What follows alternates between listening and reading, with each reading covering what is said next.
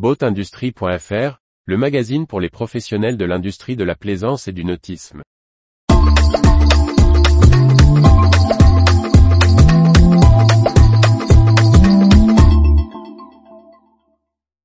Port de plaisance, un accord signé sur la revalorisation des salaires. Par Briag Merlet. Les partenaires sociaux ont trouvé un accord autour de la hausse des salaires dans la branche des ports de plaisance.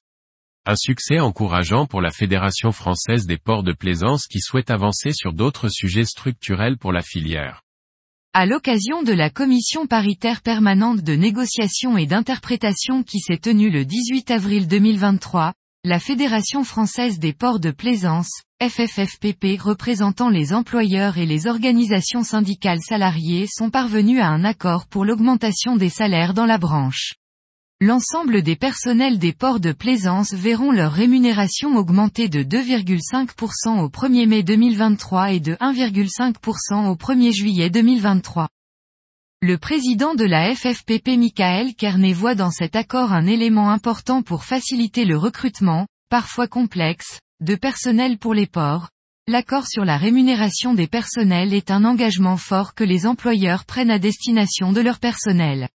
Cet accord contribue au renforcement de l'attractivité des métiers de notre filière et doit également permettre aux gestionnaires de ports de plaisance de recruter des personnels aux compétences multiples afin de faire face aux différentes transitions actuellement en œuvre au sein des ports de plaisance.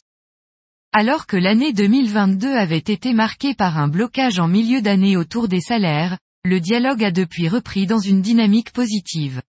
Le délégué général Guillaume Nardin indique, nous avions déjà signé une augmentation en septembre 2022 et au 1er janvier 2023. La FFPP est consciente des enjeux sociaux et salariaux du moment.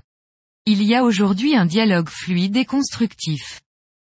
La FFPP et les organisations syndicales ont convenu de se pencher dans les mois à venir sur d'autres sujets qu'ils jugent essentiels pour les ports de plaisance, à l'image de la formation professionnelle, de l'organisation du temps de travail ou des contrats d'intéressement.